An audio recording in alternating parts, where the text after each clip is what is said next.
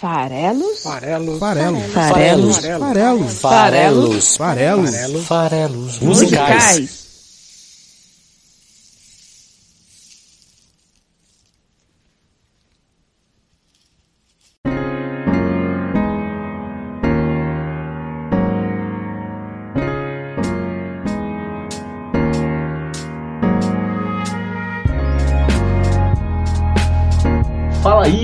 Que gosta de música. Meu nome é Paulo Farelos e estamos aqui hoje para o episódio 180 dos Farelos Musicais. Hoje retomando nossa série de System of a Down. E, portanto, temos conosco aqui de novo o Dr. Heitor Loureiro. Você sabe quem é ele, então você já ouviu os nossos programas anteriores ou você acompanha o Dr. Heitor aí nos outros projetos dele ou no Twitter. Fala aí, Heitor. Boa noite, bom dia, boa tarde.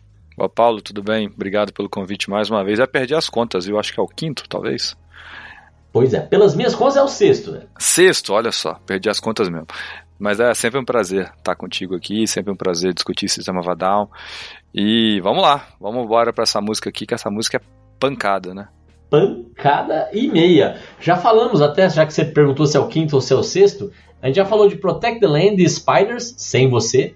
Depois a gente falou de Holy Mountains, sua estreia, Soldier Side, Chop Suey, Forest, Deer Dance e hoje, hoje é o sexto, tá? Hoje é o, o Bringer on Bomb, BYOB, é isso aí. Vamos chegar no Mesmerize, né? Ou voltar pro Mesmerize, falando aí de, de BYOB. Doutor, seguinte, sei que, que te acompanho, falei aqui do Twitter porque não é à toa, né? Comenta sobre o seu Twitter aí, porque talvez aqui a gente tenha ouvintes que gostem de Fórmula 1 ou que sejam flamenguistas. Eu tô ali acompanhando você e vejo que esses são as suas paixões atuais ali no Twitter, né?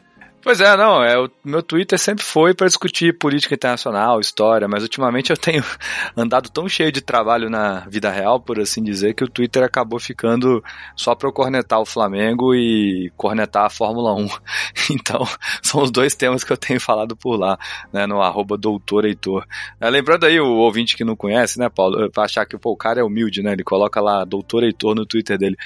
Mas é uma piada, porque uma vez eu falei no Chutando a Escada, que é um grande podcast de política internacional, que grandes amigos que fazem esse podcast, é, que eu odiava ser chamado de doutor Heitor na universidade por causa da rima, né? E eu falei isso, e na época eu tinha um outro Twitter que era o Heitor Loureiro, que eu acabei deletando na época da pandemia, de saco cheio, aquela coisa. E aí eu falei isso no podcast, aí pronto, aí todo mundo começou a me chamar de doutor Heitor só pra me irritar. Aí eu falei, ah, vou assumir então a, a arroba pra ver se o apelido pega menos, né? Então é, essa é a história. Mas tô lá, tô lá cornetando o Flamengo, essa diretoria Mandrake, esse time sem vergonha. E a Ferrari também, que eu não sei o que é mais Mandrake, se é a diretoria do Flamengo ou da Ferrari. Olha, Mas é isso é. aí, tamo lá. Páreo duro essa escolha aí mesmo, hein? Eu, cara, eu, eu- falando aqui um pouquinho de, de Fórmula 1, eu acompanhei Fórmula 1 bastante. Inclusive, nós brasileiros, né? Ou pelo menos até o fim do Massa ali, eu, eu ainda acompanhava. Mas, cara, eu, eu perdi o tesão. Fórmula 1, é, putz, eu não consigo mais, sabe? Sei, eu vejo que você tá super engajado e me parece que as últimas temporadas foram super emocionantes, né? Vale a pena voltar? Dica do, do Dr. Heitor. Vale, as últimas três temporadas foram muito boas mesmo. É, algumas mudanças de regra e tornaram o negócio mais competitivo e a disputa do ano passado foi muito emocionante. A desse ano, vamos ver. Né? Tava indo bem até a Ferrari fazer o que a Ferrari faz de melhor, que é decepcionar. Mas, mas eu também, falando de Fórmula 1 um pouquinho, né? Eu, eu sou. Eu vi o- a, a morte do Senna, né? Ali em 94. Eu era muito jovem, tinha seis anos. Mas eu lembro de todo o, o clamor, né? Toda a comoção que se deu após a morte do Senna e eu passei a acompanhar a Fórmula 1 ali. né, o que é um negócio meio estranho, né? Porque muita gente acha que a Fórmula 1 acabou quando o Senna morreu. né, a geração anterior da minha sempre falou isso. Mas eu cresci vendo o Rubinho, por exemplo. Né? O Rubinho era meu ídolo, ainda é o Rubinho, depois tive a chance de conhecê-lo. E, e sou um daqueles caras que se falar, perto, falar mal do Rubinho perto de mim, eu vou perder a linha. Então, mas estamos aí, Fórmula 1 virou um baita esporte e a Netflix também ajudou muito, né? A Netflix tem uma série chamada Drive to Survive, não sei se você conhece, que, que acabou introduzindo a Fórmula 1 para quem não assistia a Fórmula 1. Então entrou um público jovem muito grande, assim, galera de 17, 18 anos fascinada na Fórmula 1 por conta da, da Netflix e dessa série. Ah, então é novas formas de consumir conteúdo também, né? A gente tá ficando velho, né? Falando aqui de uma música de uma banda que já gravou o seu último disco há 17 anos, é, a gente já tá no papo de tiozão, né? Mas tem uma molecada nova aí consumindo a Fórmula 1 de um jeito diferente. Total, total. Até assim, se for voltar, para mim vai ser muita novidade. Mas eu tenho acompanhado alto nível, né? Assim, eu sei que o Hamilton tá batendo todos os recordes e é muito legal porque ele também é bem ativista, né? A gente fala bastante de política aqui. Acho que o Hamilton tem um, tem um papel interessante ali, né? Na, na, nos posicionamentos dele. E vejo quanto que o Verstappen, por exemplo, eu, eu assisti o Jos Verstappen, que era um, né, um perno de pau ali, né? Mas super agressivo, acho que o filho dele conseguiu complementar a agressividade com um pouco mais de talento ali. É, tenho acompanhado um pouquinho, ainda o Verstappen começando na Fórmula 1 e depois ele chegou até a ser campeão, né? Recente. É, no passado ele foi campeão. Foi campeão, coisa que o pai jamais conseguiria, porque é isso, né? O pai era ruim demais. O pai conseguiu co colocar fogo no carro uma vez. É um negócio inacreditável. Nunca antes visto e nunca depois visto. mas é isso, mas é isso, tá legal. A Fórmula 1 tá, tá bacana e, e é melhor do que futebol em, algum, em algumas vezes, viu? Porque né? É isso, a gente também acostuma ver uns jogos de futebol aí da gringa, depois vai ver, sei lá, né? Flamengo e Goiás, aí é uma morte horrível.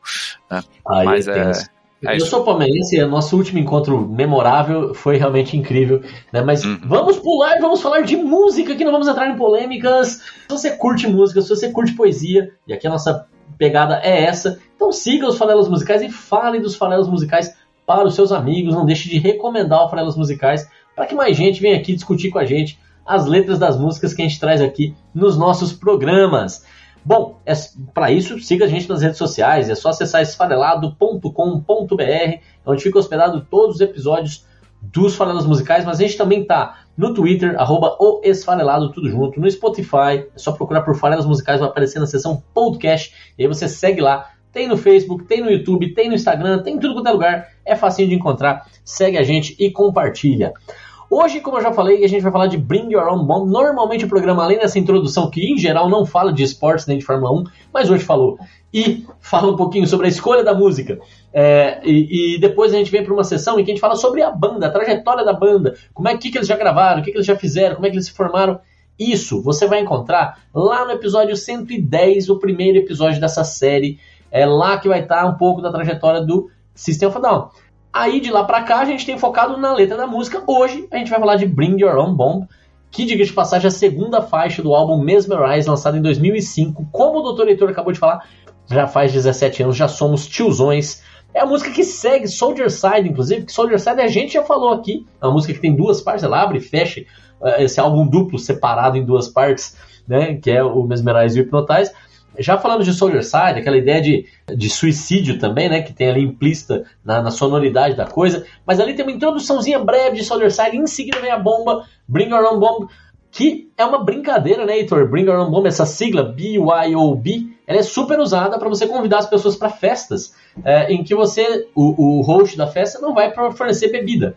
E aí você pede para a pessoa trazer a bebida. Bring your own beer, bring your own bottle, bring your own booze. Tem vários possibilidade de substituição do B final, do acrônimo, mas o System of fez uma brincadeiraça aqui, metendo um bomb, né? Porque a festa dos Estados Unidos, e nessa época aí, eles eram muito críticos à política de, de, de, de guerra, né? No fundo, que, que o Bush é, implementou, e, e, é uma coisa histórica, não, não, não é inerente apenas àquele período, mas naquele período especificamente tínhamos guerra no Iraque, retaliação lá pelos ataques do, do 11 de setembro, Afeganistão em seguida, enfim teve é, é um período ali de muito é, invasões militares, não justificadas, mas embasadas ali no, no antiterrorismo, no combate ao terrorismo.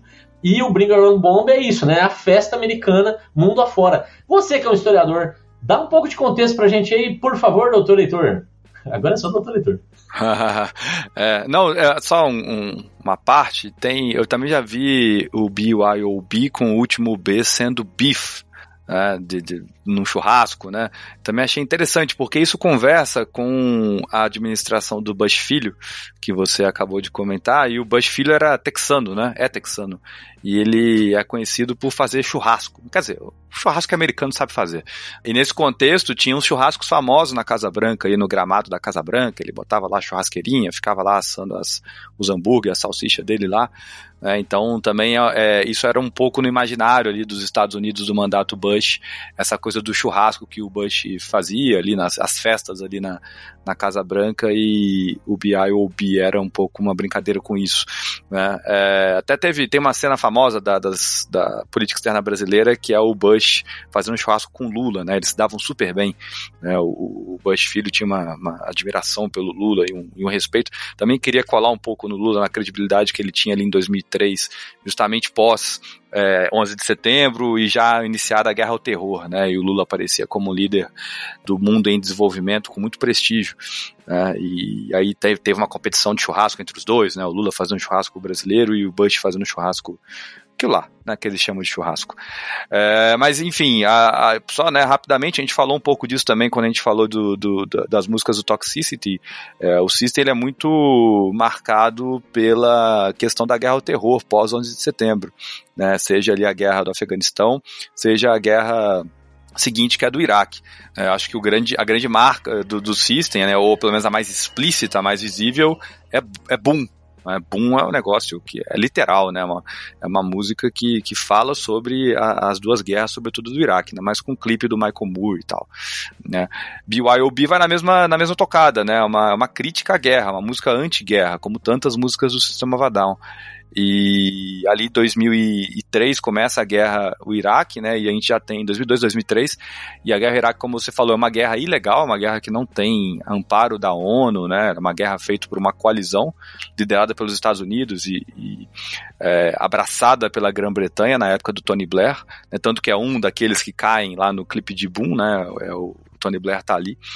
E, e, é uma guerra ilegal, uma guerra feita à revelia da, da, da, lei internacional, dos organismos internacionais, e uma guerra muito polêmica, né? Uma guerra que, que quer encontrar armas de destruição em massa no, no Iraque e nunca encontra essas armas. O que faz é, é, encontrar o Saddam Hussein, que é um ditador sanguinário violento, né? ninguém aqui vai defender o Saddam, mas o, a verdade é que o, os Estados Unidos deixam o Iraque muito pior do que encontrou.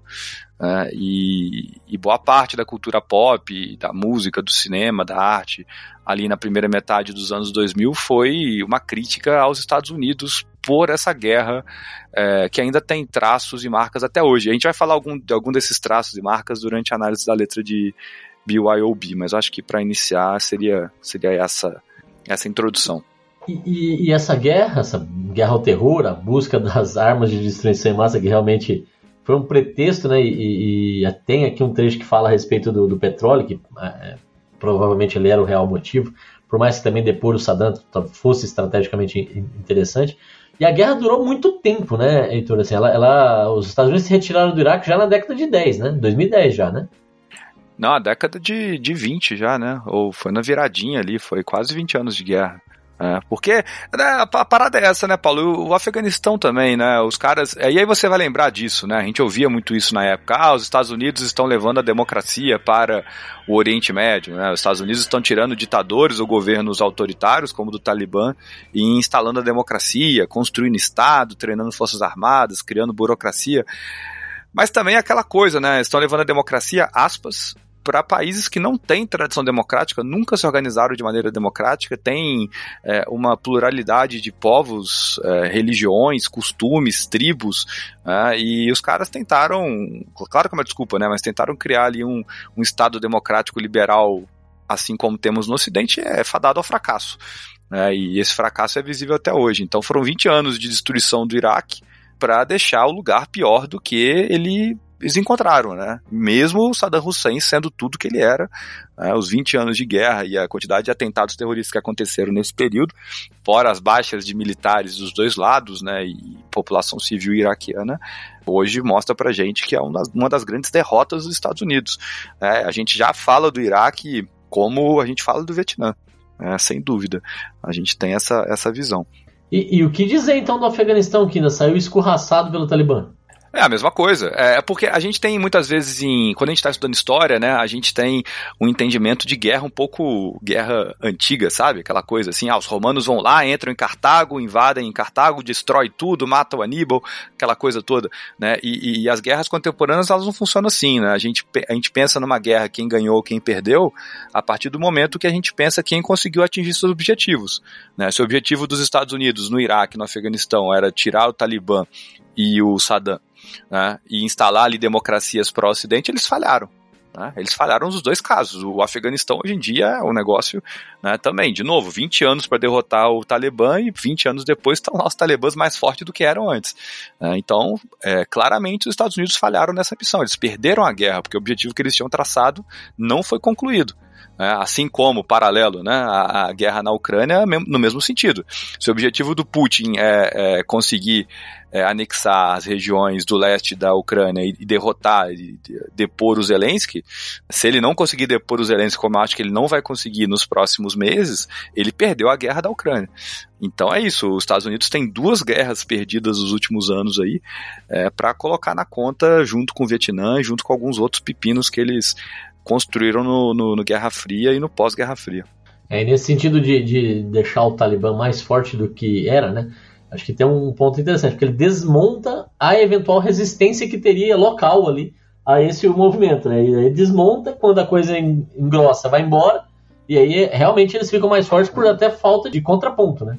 É um ah, exatamente. É, e eles, é, eles vendem a solução para o problema que eles mesmos criaram, né? Lembrando que tanto o Afeganistão quanto o Saddam Hussein no Iraque foram fortalecidos pela CIA ao longo dos anos. É, o Talibã para poder lutar contra a invasão soviética, né? ali no contexto da, é, da Guerra Fria, né, os soviéticos invadem o Afeganistão nos anos 80, e o Saddam Hussein no contexto da Guerra Irã-Iraque, né, entre 1980 e 1988. O Felipe Figueiredo do Xadrez Verbal, ele fala que a guerra Irã-Iraque é a guerra mais inútil de todos os tempos. Né, que foram oito anos de, de, guerra, mais de um milhão de mortos e não mudou um centímetro de fronteira. Mas é nesse sentido que, que o Saddam Hussein ele aparece nesse sentido. Ele, é, ele é abastecido pela CIA para poder lutar contra o Irã pós-revolução xiita no Irã, né, e, e, ele vai lutar a guerra Irã-Iraque, é uma guerra que vai acabar em empate, né, e aí no começo dos anos 90 o Saddam Hussein já faz a sua primeira incursão ali no Kuwait, gerando a primeira guerra do Golfo, que foi propagandeada, foi, foi capitaneada, melhor dizendo, pelo Bush pai né, o, o pai do George, w, do George W. Bush. É, e também uma guerra que a gente pode considerar perdida pelos Estados Unidos, porque o Bush pai queria derrotar o Saddam, depô-lo, prendê-lo, é, eventualmente julgá-lo e condená-lo à morte, né, e o, e o, Bush pai não consegue fazer isso. Então também tem uma coisa meio freudiana aí, né, do filho querendo completar uma missão do pai, né, e, enfim, mas também já é papo talvez para um podcast de psicanálise. Né? Aí a gente está extrapolando. Já fomos de Fórmula 1 a psicanálise, passamos por, por geopolítica internacional e agora vamos falar de letras de música. Bring, bom, Bring Your Own Bomb começa, e é um petardo de começo ao fim, na verdade, mas ela começa enigmaticamente com um, um, um evocativo You, que o Daron solta ali por volta de 8 segundos da música. Ele fala You, você. E depois, lá pelas tantas, vem o Daron de novo gritando esganiçadamente o que é, digamos aí, o, o mote da canção. Por que, eles sempre enviam os pobres? Why do they always send the poor? E aí, dito tudo isso, vai vir o Dr. Serge completando. E aí a gente vai primeiro ouvir esse trecho inicial, o You, que vem no comecinho. Passa ali mais alguns segundos, vem o Why do always send the poor. Eu vou dar um pause. A gente vai analisar esse começo bizarro de Bring Your Own Bomb e daí a gente segue para falar da primeira parte. Deixa eu pôr pra tocar aqui, vambora.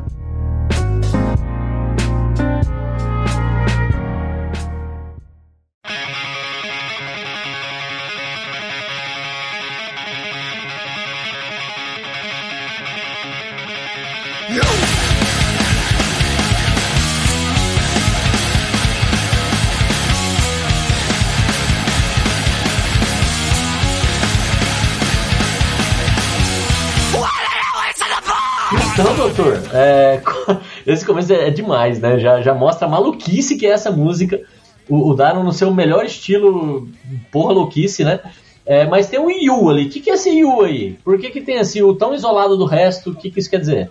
É, esse Yu eu, eu acredito que seja uma referência ao Tio Sam, né? Aquela coisa de. Ele é muito usado na, nos cartazes de convocatória de guerra desde o Vietnã, mesmo antes, desde a Primeira Guerra.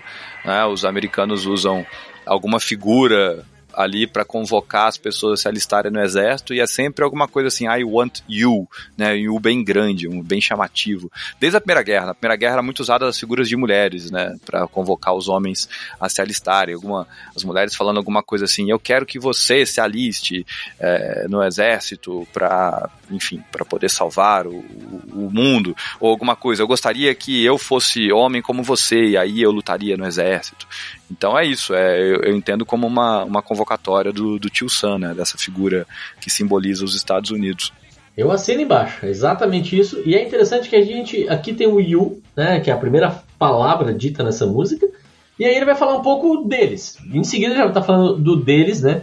Que são os que enviam os pobres, que também são eles. Então são terceiras pessoas. O You, você, com quem eu falo diretamente, vai aparecer de novo lá pela frente. Então guarda esse U aí que daqui a pouco a gente volta para ele.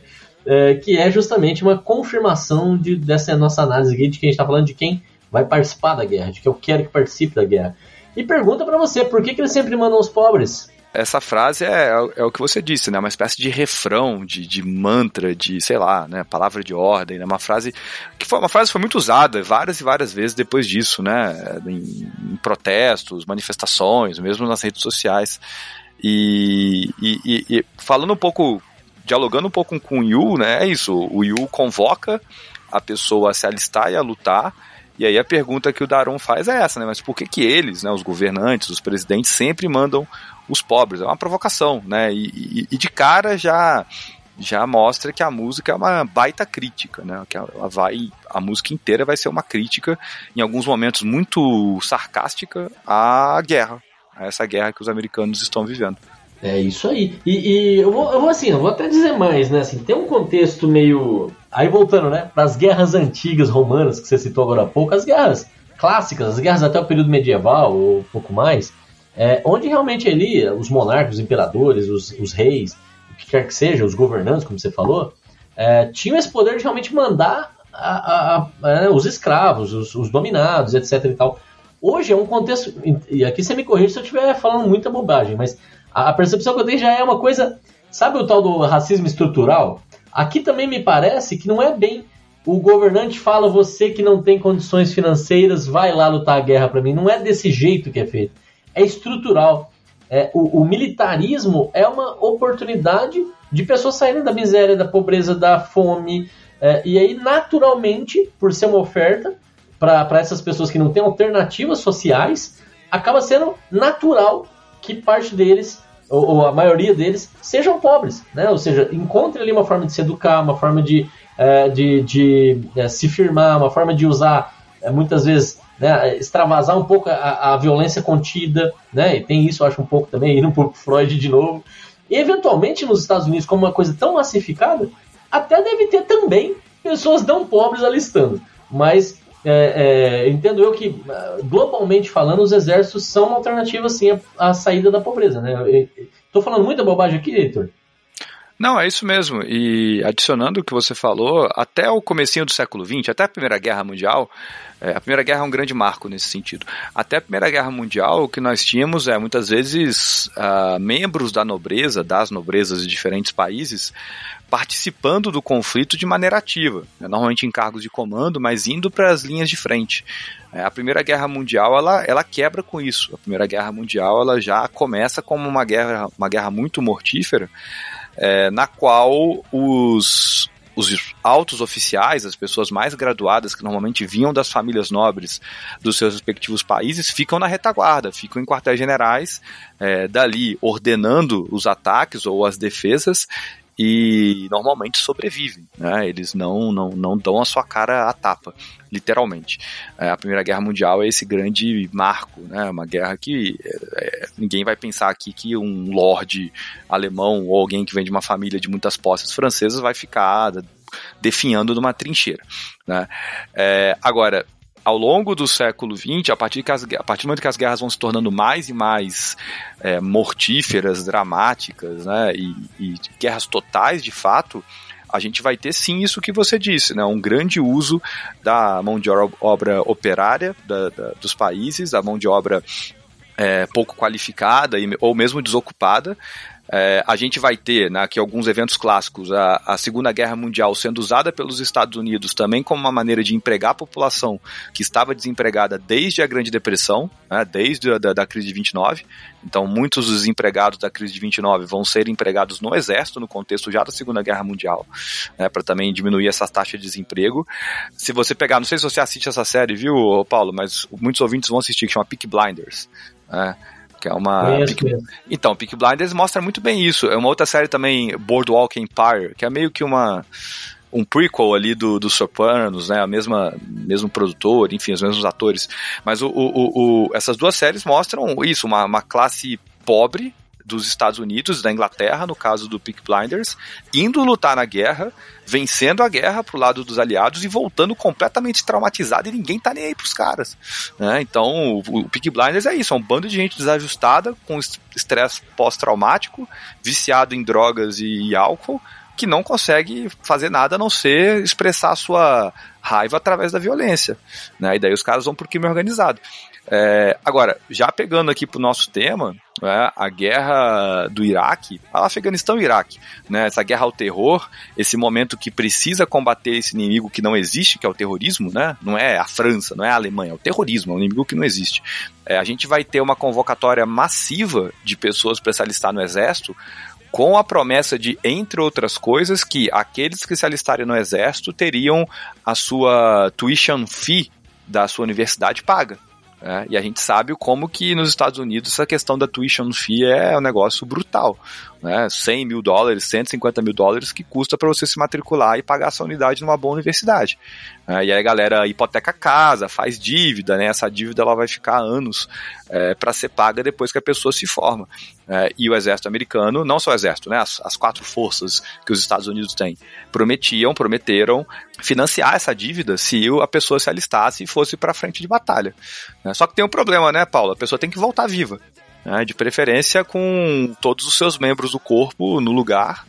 Né, e as suas faculdades mentais minimamente funcionais para poder entrar na universidade. O que a gente vai ver é muita gente não voltando ou pessoas voltando com mutilações ou estresse pós-traumáticos. Né, e não raramente aquela galera entrando na universidade armada e dando tiro em todo mundo.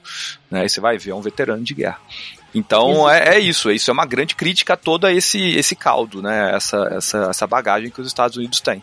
Perfeito. Esse tema do, do, dos que retornam da guerra é muito explorado no, no cinema, na, na, nas séries de TV. E, por exemplo, você citou aí duas referências, vou acrescentar algumas outras. Eu gosto do Tom Cruise, ele está de volta aí, né? Como Maverick do, do Top Gun. Tem um filme que ele, que ele atuou e até foi indicado ao Oscar de melhor ator, que ele interpreta uma, um, um ex-veterano, um veterano de guerra que tinha justamente ficado paralítico né, na guerra e, e é, é, nascido em 4 de julho, né? O, o filme lá do final dos anos 80. Tem também um filme da década de 70 chamado Franco Atirador com Robert De Niro, que é magistral para mostrar toda essa questão também do, do da parte psíquica, né, do, do, quanto afeta participar de uma guerra, filmaço. É, enfim, tem, tem uma série de exemplos desse, dessa temática. Tem ó, o seriado Justiceiro, também acontece um pouco isso para quem gosta de Marvel, enfim. Os, os, os, exemplos não param. Mas então vamos lá, né? É, vamos seguir aqui. Eu acho também mega enigmático tudo que o Sérgio vai cantar agora. Ele diz o seguinte: Barbarisms by Barbaras, with pointed heels, victorious, victorious, nil, for brand new spanking deals. Marching forward, hypo hypocritic and hypnotic computers. You depend on our protection, yet you feed us lies from the tablecloth. Eu vou falar uma tradução possível disso aqui assim que a gente ouvir. Vamos ouvir.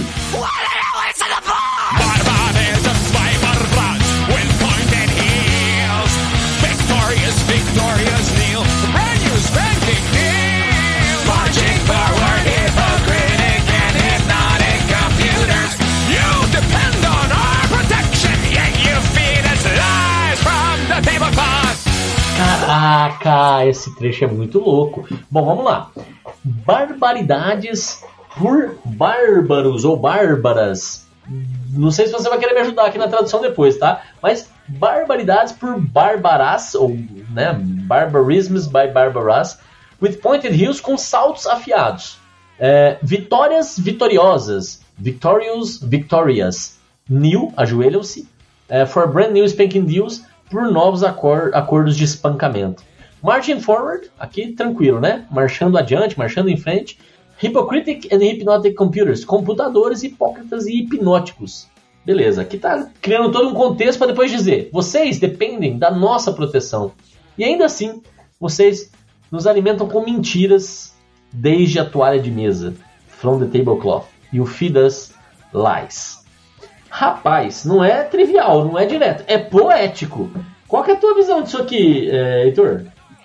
Ah, tem muita referência aí, vamos lá. É, esse Barbarism by Barbars, tem duas bárbaras sendo citadas aí. Uma é a Barbara Bush, na minha humilde opinião, que é a mãe do George W. Bush. É, agora, a outra Bárbara é a Barbara Walters, que é uma espécie de Fátima Bernardes deles. Então, quando a guerra estava acontecendo, ela era a pessoa que todos os dias, ou todas as noites, melhor dizendo, aparecia na TV americana, não lembro de qual emissora ela era, para dar notícias da guerra. Então ela, era, ela ficou meio que a cara da guerra.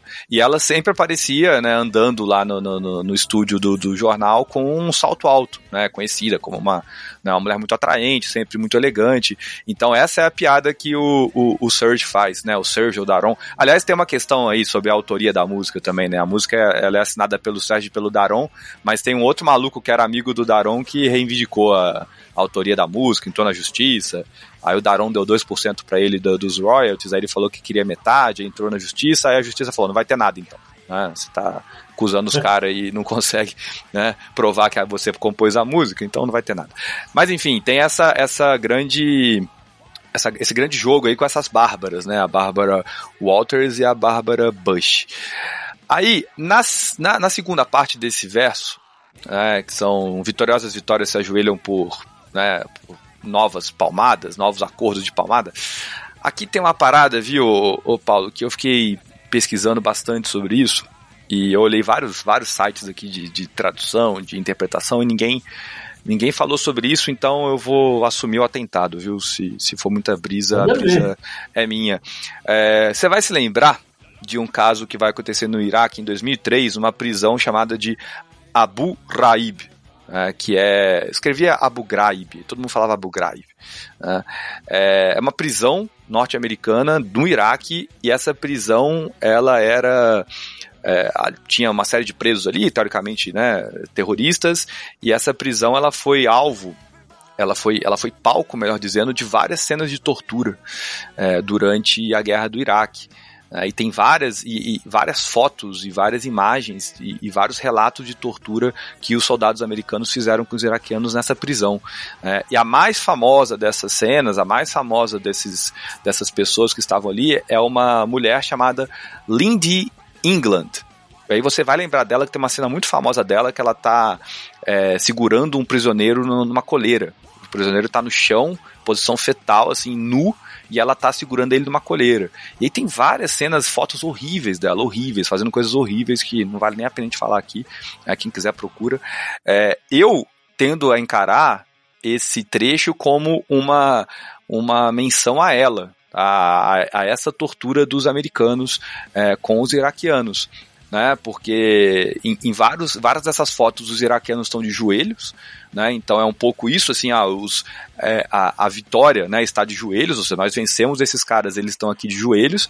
E aí a cena seguinte, a, a, ou melhor dizendo, a, o verso seguinte deixa isso muito claro, pra, pelo menos na minha visão, porque essa coisa do spanking, né, tem um lance sadomasoquista nisso, né, do, do, do, do spanking, e, e ela tinha essa pegada sadomasoquista, né? E como que ela infligir ao outro dor e sofrimento, né? Aquela pessoa numa situação de humilhação, isso dava para ela um prazer e não só para ela, para tantos os outros, para tantos outros militares que foram acusados de, de crimes de guerra e foram condenados por crimes de guerra. Então, na minha opinião, esse, esses dois versos falam sobre esses casos da Lindy England lá em Abu Ghraib. Mas, de novo, minha interpretação, e eu sempre que eu vi essa música eu pensava é, nessas fotos. Muito bom. Mas aqui é isso mesmo, é a nossa interpretação. A gente até, lógico, enriquece com um pouco da, da, do que está documentado na internet, digamos assim, quando a gente faz nossas pesquisas, mas É, inclusive eu tinha chegado também na Bárbara Bush, não tinha conhecido a outra Bárbara, e é curioso que ele tenha usado nomes femininos e, e até objetos que remetem um pouco à, mulher, como o caso da, da, da anterior ali, né, da, da né, do salto alto e tal. Tem algum motivo para ser desse jeito, na sua visão? E outra pergunta: esse, é, essa questão aí da mulher com a coleira e etc e tal aconteceu pré-música. É, é, que ano exatamente foi isso? Aqui, a música é de 2005, né? É, 2003. Foi logo no começo da guerra, então, né? É, Legal. 2003, sim. Uh, bom, eu acho que a questão aqui da, da tem, tem uma questão tem uma questão família acontecendo aqui, né? Tem uma espécie de, de, de, de, uma ordem social, então tem. E aí também tipo, pode ser aquele you que você falava no começo, né? É, tanto que essa, esse, essa parte que você leu acaba com é, o verso, né? E mesmo assim vocês mentem pra gente na, na, na mesa de jantar. Né? Vocês colocam mentiras na toalha de mesa pra gente jantar. E aí essa parada da televisão, né? É, ou seja, uma família americana assistindo televisão na mesa de jantar é, enquanto os americanos fazem de tudo, entre aspas, para esse país, né, esse país alimenta essa família com mentiras. Então o papel da mulher aí acaba sendo né, essa coisa do, do é, da, da, elegância, né, da sofisticação, do, do da, da, pessoa que vai prover de alguma maneira aquela família e a gente espera que ia prover com comida, com coisas boas, mas está provendo com, com, com mentiras, né? Então, sei lá, responderia dessa maneira a sua, a sua indagação. Boa. É, é, é, que eu achei curioso realmente assim, é, ele tem encontrado duas palavras que são nomes de mulher, né? E aí a gente encontrou as mulheres possíveis referências que combinam super bem com guerra, né? Bárbara, barbari, a barbaridade, né? os bárbaros, né? Os estrangeiros de alguma forma ali mais antiga. E a vitória, né? Que é o, grande objetivo de uma guerra no fim do dia para quem entra nela. E aí você tem o feminino nisso, né? Porque a guerra, a guerra, né? Talvez a senhora da guerra aqui mas eu vou voltar aqui, é, é, é curioso, porque esse tema que você trouxe aí do nos alimenta com. Ali, é, é, o Feed Us Lies from the table, Tablecloth, parece que quem está. Na sua interpretação, pelo que eu entendi, Heitor, né, o, o, quem está na mesa de jantar é a família que está ali, a família americana que está recebendo isso de alguém, da televisão, no, no exemplo que você deu. E me parecia, lendo, o contrário, que quem estava na mesa de jantar era quem estava aliment... quem estava fornecendo a mentira, quem estava alimentando de mentira. E aí a, a mesa de jantar pareceria para mim, aqui na minha leitura, uma coisa de, de elitismo ou de, ou, de, ou de salvaguarda de quem não foi para a guerra, né? já que é os pobres que vão para a guerra, é quem está se alimentando em casa, ali desde a mesa de jantar, ali é, né, no, no, seu conforto do seu lar, você está contando mentiras para gente, para nos engajar, para mandar a gente lutar, enfim. É, eu tinha uma visão mais de que, até por conta do From the Tablecloth mesmo, né? E o Us From, você tá lá, né? É um pouco assim que eu tinha enxergado aqui esse trecho. E a gente não falou sobre Marching Forward Hypocritic Hypnotic Computers. E aí ele está falando de quem? Ele está falando que os soldados são computadores, como se eles estivessem programados para re repetir ações e, e, sem questionamento, só seguindo ordens. Pode ser, né? É, e aí seriam realmente hipócritas e hipnotizados pela, pela né, programação militar ali. É assim também que você enxerga isso? Sim, mas voltando ao que você falou, e a, a, gente já teve essa questão em outras músicas do System, né? É, eu tenho a impressão que eles mudam o eu lírico de uma estrofe para outra, né? Então esse you aqui não necessariamente é o mesmo you que o Daron fala no começo da música, né? Mas a sua, a sua leitura é uma leitura boa, possível também. É, é, pode ser, assim, a gente estava falando do churrasco, né? Mais cedo. E, e pode ser também, a gente pode ver que supondo que o Bush está fazendo ali um churrasco na Casa Branca, né? A partir da mesa de jantar dele, a partir do, da, da toalha de mesa dele, ele está oferecendo as mentiras para a população americana, né? Pode ser. É, é. In, invertido a chave, pode ser. Agora, sobre esse Marching Ford que você falou, é, essa música toda ela tem uma pegada meio George Orwell, né? Inclusive o clipe é muito George Orwell é, 1984, né? Aquela, aqueles soldados marchando junto, né? O clipe começa com isso, com o barulho da marcha, inclusive antes de entrar aquele riff do Daron. A gente tem que lembrar, aliás, né? Só lembrando também que o System of a Down tem o um Grammy por causa dessa música, né? É, é, a melhor performance de, de hard rock de 2006. Né? É, e, e, é isso, né? Que essa música é muito alucinante, né? Então toda vez que eles tocam essa música é um negócio incrível. Até mesmo no clipe. Mas a gente tem que lembrar uma coisa, né? A guerra do Iraque, mais do que a do Afeganistão, mas a guerra no Iraque, ela é a primeira guerra que a gente tem que ela é um pouco gamificada. Né? Ela tem uma questão de, de ser um pouco videogame, de uma geração que cresceu nos anos 90, né, como eu e você, e que foi para o Iraque já tendo sido criados com videogames e com tecnologias no Iraque que se assemelhavam a videogames. É, e, e, e, de alguma maneira desumanizava o adversário e desumanizava o próprio soldado americano. É, tem um episódio de Black Mirror que é muito bom sobre isso. Não lembro se você viu é, um episódio que os caras usam uma espécie de óculos que transforma os inimigos em, em baratas, né? E aí eles eles matam esse inimigo que na verdade é uma barata. E aí lá pelas tantas dá um, um, bug no óculos deles e eles descobrem que são pessoas. E assim, pegando o gancho nisso também, pensando que uma vez eu estava assistindo uma. tava num congresso, um seminário, sobre genocídio, guerra e tal, e aí um professor que era americano, ele estava contando a história que o, o filho dele lutou um tempo na linha de frente no Iraque, e ele lutava meio que é, apertando botões ali, detonando explosivos, uma coisa assim. Ele não via o, o, adversário, ele não via o inimigo.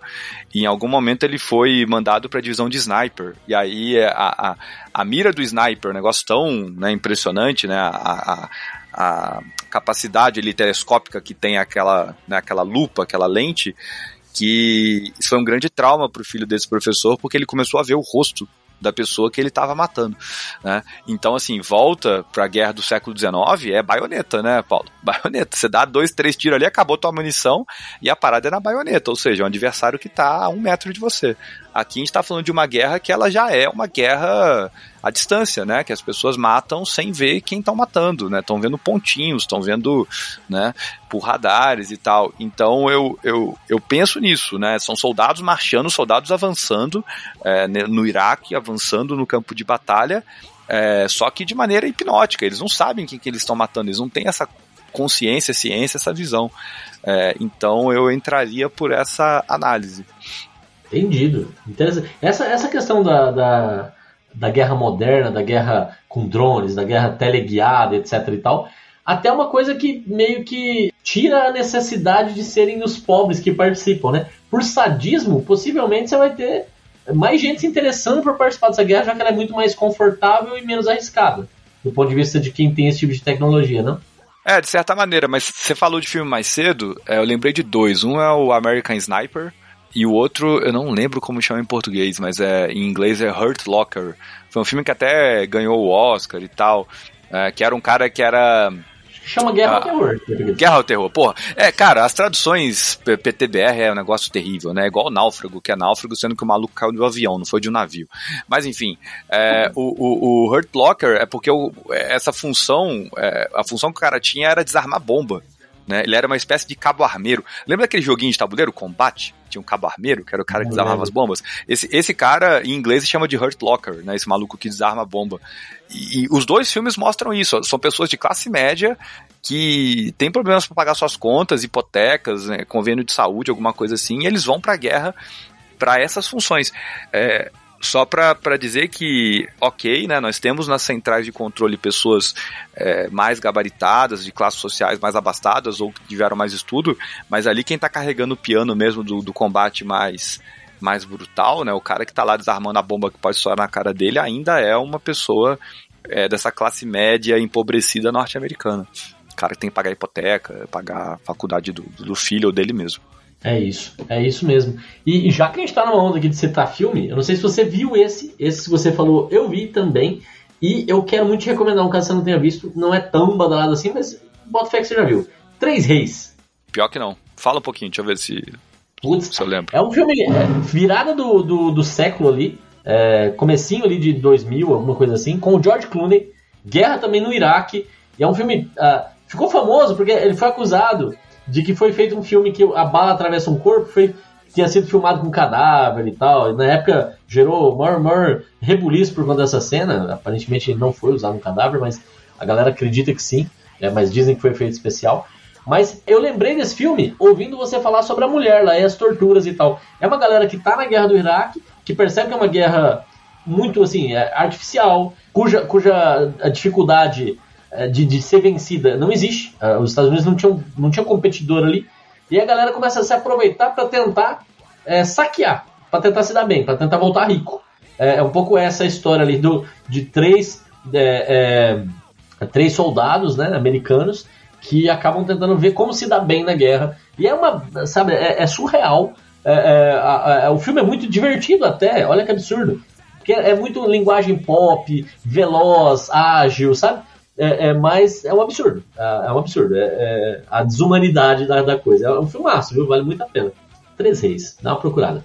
Vou procurar. Bom, é, seguindo, seguindo aqui, vamos agora para o que é o refrão da música, ou pelo menos é o, é o, é o trecho que tem uma, uma certa repetição né, em, em, alguns outros momentos, além do clássico do The Wallace and the Poor, que é o La La La La La La, Everybody's going to the party. Have a real good time.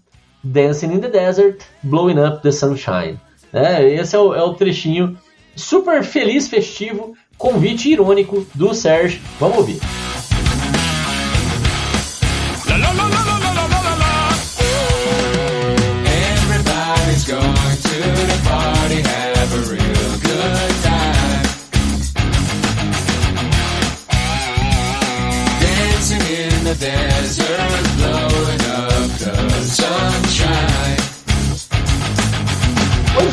Lá lá lá lá lá lá lá, super né, feliz, amigável, é, festivo.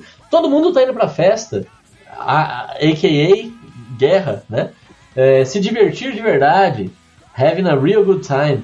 É, Dancing in the Desert, porque essas guerras que a gente está citando, tanto do Iraque quanto no Afeganistão, são em regiões bem áridas, né, os dois países é, oferecem os desertos ali para essas danças acontecerem.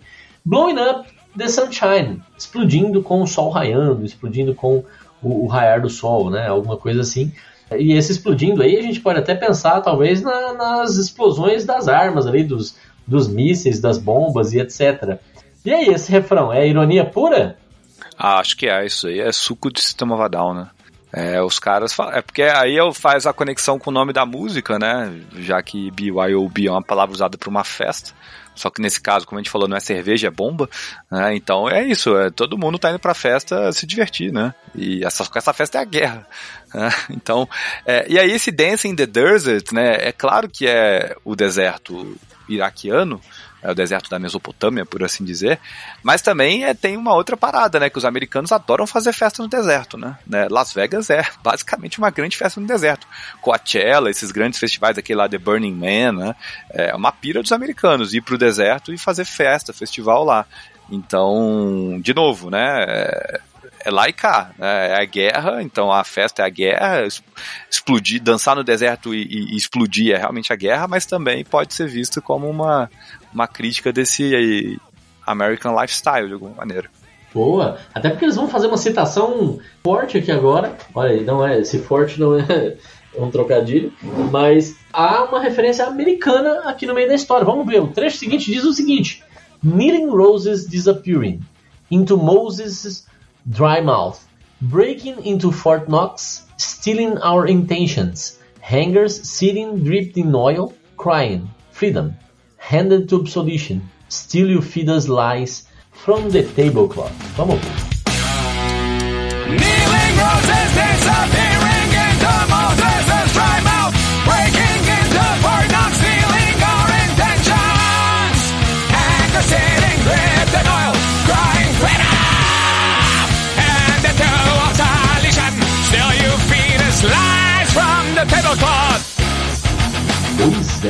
rosas ajoelhadas desaparecendo na boca seca de Moisés. Poético pra caramba esse trecho. Invadindo Fort Knox, roubando as nossas intenções, ganchos encharcados de óleo ou de petróleo, chorando. Liberdade! Chorando barra gritando, né? Handed to obsolescence, entregue à obsolescência, fadados ao esquecimento. Ainda assim, você nos conta mentiras desde a toalha de mesa. Volta lá para repetir o trecho anterior, que vai justamente enganchar de novo no que a gente chamou de refrão aqui, lá lá lá lá lá lá lá. Então esse trecho aqui especificamente, super lírico, né? Bonito. Kneeling Roses disappearing into Moses' dry mouth. O que, que é isso aqui, rapaz? Rosas ajoelhadas, é, é, os iraquianos morrendo, desaparecendo ali na boca seca do Moisés, que é uma referência de novo ao, ao deserto. Que, que, como é que é, você enxerga isso? Esse trecho eu não sei. esse trecho foi, eu, foi o trecho que eu mais pesquisei, que eu menos encontrei coisas que, que faziam sentido e também, sei lá, fiquei tentando puxar da cabeça aqui se tinha alguma Rose. É, porque também é mais uma mulher, né? Se a gente quiser pensar assim, mas eu não, não, não lembrei, não achei nenhuma Rose que fizesse sentido aqui vi, você também deve ter achado essas, essas informações, gente falando que poderia ser uns soldados americanos, gente falando que seriam os iraquianos, essas rosas. É, mas de alguma maneira, né, o, o, verso seguinte, né, que é o que você falou, né, essas, essas rosas de joelho estão desaparecendo na, na boca seca de, de Moisés, né, aí uma referência bíblica, né, Moisés que guiou os, os hebreus na travessia do deserto quando eles fugiram do Egito, da escravidão do, do faraó, e depois toda aquela questão de abrir o Mar Vermelho e vagar ali pelo deserto por 40 anos. Né? Então, aí tem uma, uma, uma, ligação com, com o Antigo Testamento, ou com a Torá. É, a gente pode, de alguma maneira, também entender esses Kneeling Roses, de novo, uma referência àqueles, àqueles iraquianos torturados, né? essas cenas deles de joelhos e tal, submissos a, a, aos americanos. Mas sinceramente, esse é o verso, esses são os versos mais é, enigmáticos para mim, né? Depois é, invadindo Fort Knox, né? Fort Knox, aquela coisa, a gente viu muito pica-pau quando a gente era criança, né? E sempre tinha algum momento que alguém no pica-pau tentava invadir o Fort Knox, né? Porque num, num momento que pré pré Segunda Guerra Mundial, que o o, o padrão monetário dos países era sempre vinculado ao ouro, é, o Fort Knox era o lugar onde os americanos guardavam ouro que lastreava o dólar. Um abraço para meus amigos que trabalham com Bitcoin aí, viu, Paulo? Mas. É... O ouro de pau! É... Enfim, mas é, mas o Fort Knox é isso, né? O Fort Knox é, é onde o, o, o ouro do tesouro norte-americano estava tava guardado, né? Então todo o desenho ali dos anos 60, 70 tinha alguma cena de alguém tentando roubar o Fort Knox, que fica ali na, na, na costa leste, né? Em alguns dos estados do sul dos Estados Unidos, não lembro exatamente aonde. Mas é, é tido como essa, essa grande fortaleza da riqueza dos Estados Unidos. Né? e, e só que aqui, né, o, o, ouro não é importante, não. O importante é que esses caras estão roubando as, as intenções, as boas intenções desse, desse povo, do, do, do povo norte-americano, na minha, na minha interpretação. Mas eu tenho muita dificuldade de dar um bater o um martelo aqui nessa, nesses dois primeiros versos. O que, que você acha? Olha, roubando as intenções, para mim é muito claro o que você falou, que é uma baita de um sarcasmo, porque afinal de contas o, o, os Estados Unidos não são um país, o berço da democracia, o berço da, da liberdade, inclusive tem o, o, grito de liberdade aqui embaixo, né? Então é, é, é, exatamente isso que rima acima com o hipócrita e rima abaixo, a gente vai chegar lá, com nós não estamos num país fascista. Né? Então, para mim, aqui claramente a gente está num sarcasmo altíssimo, né? E, e, o Fort Knox representando, digamos, o, o lastro, né? Ali que a gente está realmente perdendo esse lastro moral, no caso, e não financeiro. Né? Então, e, e aí é interessante porque a gente falou que o motivo da guerra é, foi, foi também desviado, né? Foi uma, uma, uma mentira contada da, da mesa né, de farta. E essa mentira contada tinha a ver, assume-se com o petróleo. E aqui ele está dizendo justamente isso. As nossas intenções, elas estavam o quê? Penduradas, né, né, enganchadas com óleo pingando ali, né? Então é, é essas intenções elas estão elas estão vinculadas a esse gancho pingando óleo. E é ali que está a hipocrisia da coisa na, na minha interpretação, né?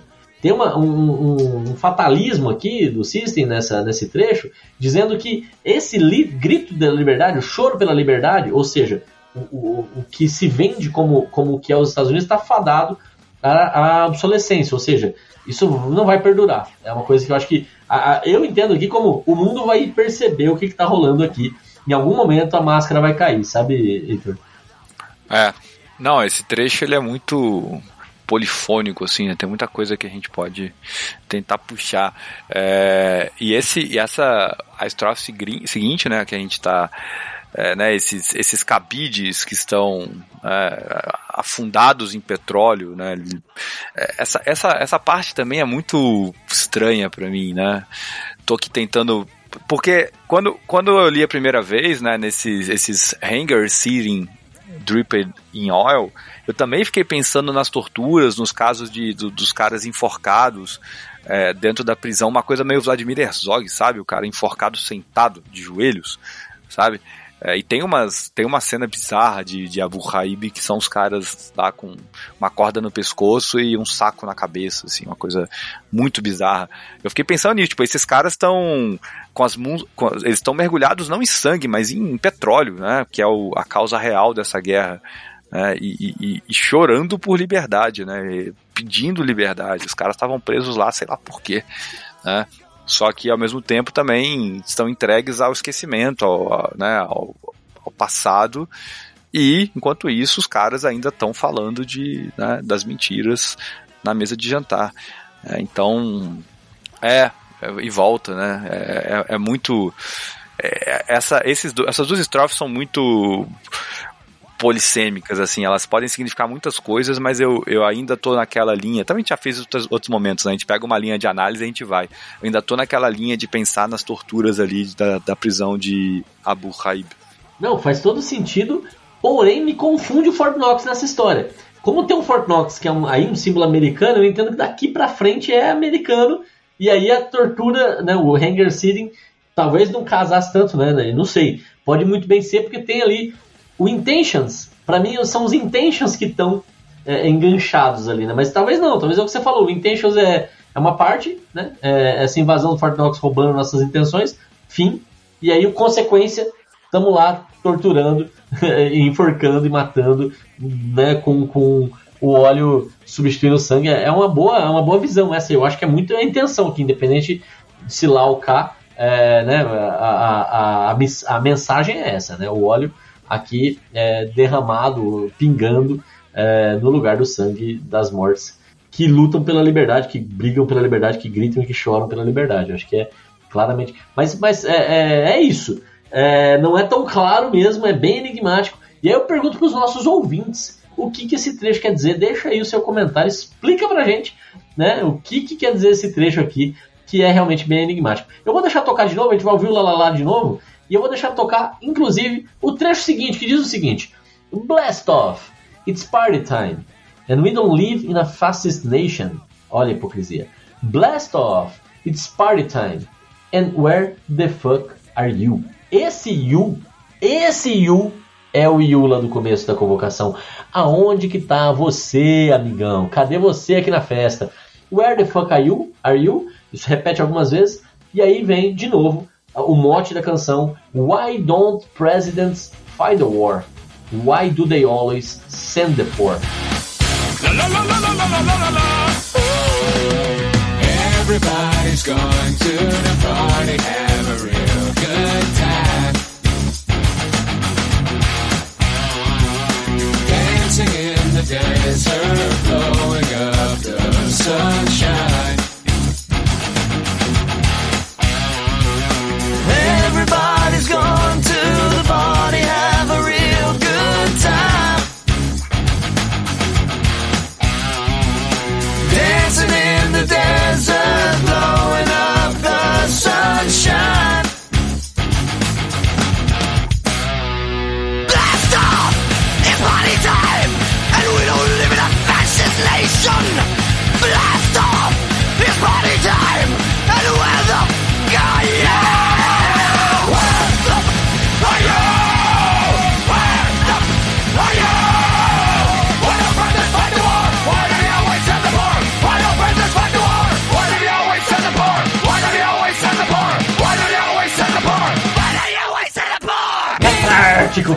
Caramba esse trecho, meu Deus do céu, Nossa Senhora! Vamos destruir a hora de festa! E a gente não vive numa nação fascista. Vamos destruir a hora de festa! E aonde é que tá você, caralho? Onde é que tá você? Por que, que os presidentes não lutam a guerra? Por que, que eles sempre mandam os pobres? E isso em loop. Diz aí, Heitor, é ou não é catártico? É demais, né? E esse trecho é é o censurado, né? Tem esse funk aí, tem várias polêmicas por causa disso, né? Inclusive versão para rádio sem o funk, versão né, do, do, disco tem o funk, versão para televisão que não tem o funk, aí chega uma hora, tem uma apresentação clássica do System que o Daron ele grita um fuck bem grandão né, na hora que entra o último riff lá e depois o System nunca mais tocou nessa televisão. É, bom, eu acho que o, o eu, eu, gosto muito dessa sua leitura, né? Que esse você aí é o mesmo você lá do começo. Né, que é isso, mano, a gente convocou você, por que, que você não tá aqui? né? Por que, que você não veio aqui morrer com a gente? Mas o, o, a grande, grande cereja do bolo desse trecho é o é a ironia ali, né? A gente não vive numa nação fascista. É, e, e, lembrando que, o, que o George W. Bush ele baixou aquele ato patriótico, né, que basicamente acaba com as liberdades individuais dos americanos em nome do combate ao terrorismo. É, e, e, é isso, olha, a gente né, é, é hora da festa e a gente vai lá bater nesses caras porque eles são fascistas a gente não é. Né? Nós aqui, americanos, não. A gente é a terra da liberdade, como se disse mais cedo. Né? Mas, ao mesmo tempo, tem um ato patriótico dizendo que qualquer correspondência, ligação, qualquer tipo de conexão pode ser rastreada pelo governo e qualquer pessoa pode entrar na, na, na casa de, de outras pessoas e tal. Aliás, né, isso também me, me leva a lembrar de uma coisa, né? O, o, o pai do Daron é iraquiano, né? O pai do Daron, Vartan Malakian, ele é um armênio do Iraque. A mãe dele é uma armênia do Irã, e o pai dele é um armênio do Iraque. É, e a família do Daron, né, ela foi recebeu a visita da, do, do FBI. É, a parte depois do 11 de setembro e da, e da guerra do Iraque, porque os caras pegaram todo cidadão iraquiano que estava em solo americano e foram lá bater na porta dos caras para ver se eles não não, não tinham algum tipo de, de ligação, não eram espiões e coisa e tal, né? E aquela coisa, mano, porra, a gente é cristão, a gente é armênio, né? A gente estava no Iraque porque a gente sofreu um genocídio e fomos para lá, mas não é, né? A gente não tem nada a ver com, com xiitas, com sunitas, com Saddam Hussein, com qualquer coisa que o valha. Mas tem, tem que lembrar isso também, né? Quanto que essa guerra ela fala pessoalmente com os caras do System, né? Seja pelo contexto mais amplo, né? O, o, o John e o, e o Sérgio são sobreviventes da guerra do Líbano, né? E o, o Daron é isso, né? O pai dele veio do Iraque, né? Ele é filho de um iraquiano, de um armênio do Iraque. Então tem esse deboche, né? Olha, né? A gente está aqui numa nação que não é fascista, os Estados Unidos, mas ao mesmo tempo a gente está recebendo a visita do FBI simplesmente porque a gente tem uma origem daquele país que estão dizendo que é o país fascista, né? Que é onde tem armas de destruição em massa e um ditador. Né? E até, o Paulo, não sei se você lembra, tem alguns shows que o, que o Sérgio ele, ele responde, né? Quando o, o, Daron, o Daron fala, né? É, we, and we don't live in a fascist nation, o, o, o, o Sérgio fala, yes we do.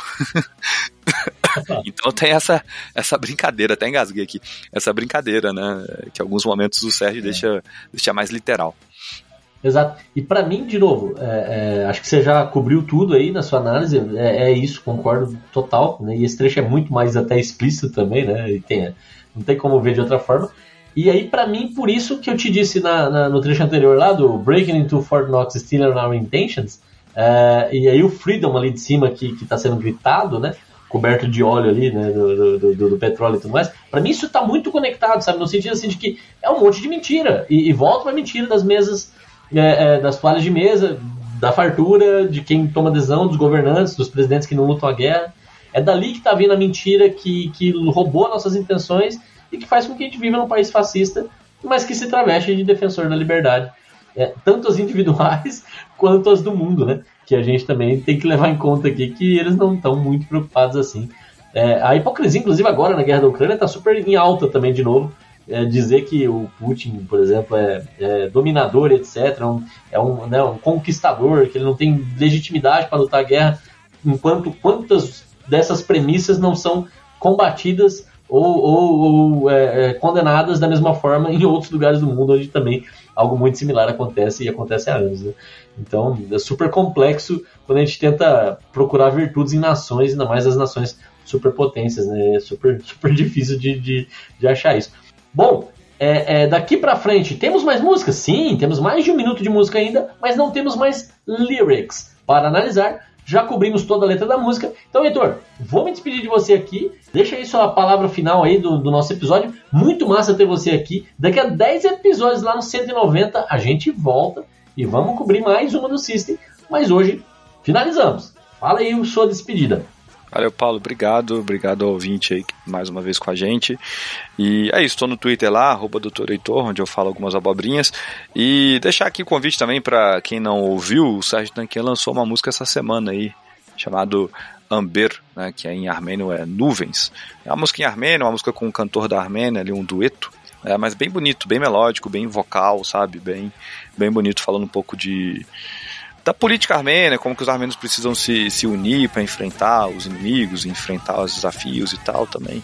Né? Sempre seguir o Sérgio é sempre um negócio interessante, né? Ele produz muita coisa, é bizarra a quantidade de, de, de coisa que esse homem produz, seja de música, seja de né, artes plásticas, seja de literatura. Então fica aí a sugestão também. Muito boa dica, valeu demais. Obrigado aí pela participação. Vamos de novo em frente. E galera, é isso. Gostou do programa? Comenta com seus amigos, compartilha o programa, seja esse episódio 180 que a gente acabou de entregar, seja qualquer um dos outros 179. Fica à vontade para escolher o que você gosta e falar para a galera que também gosta de música e de poesia. Vamos terminar aqui ouvindo o System e a gente se vê daqui a 15 dias no próximo programa dos Fadas Musicais. Um abraço!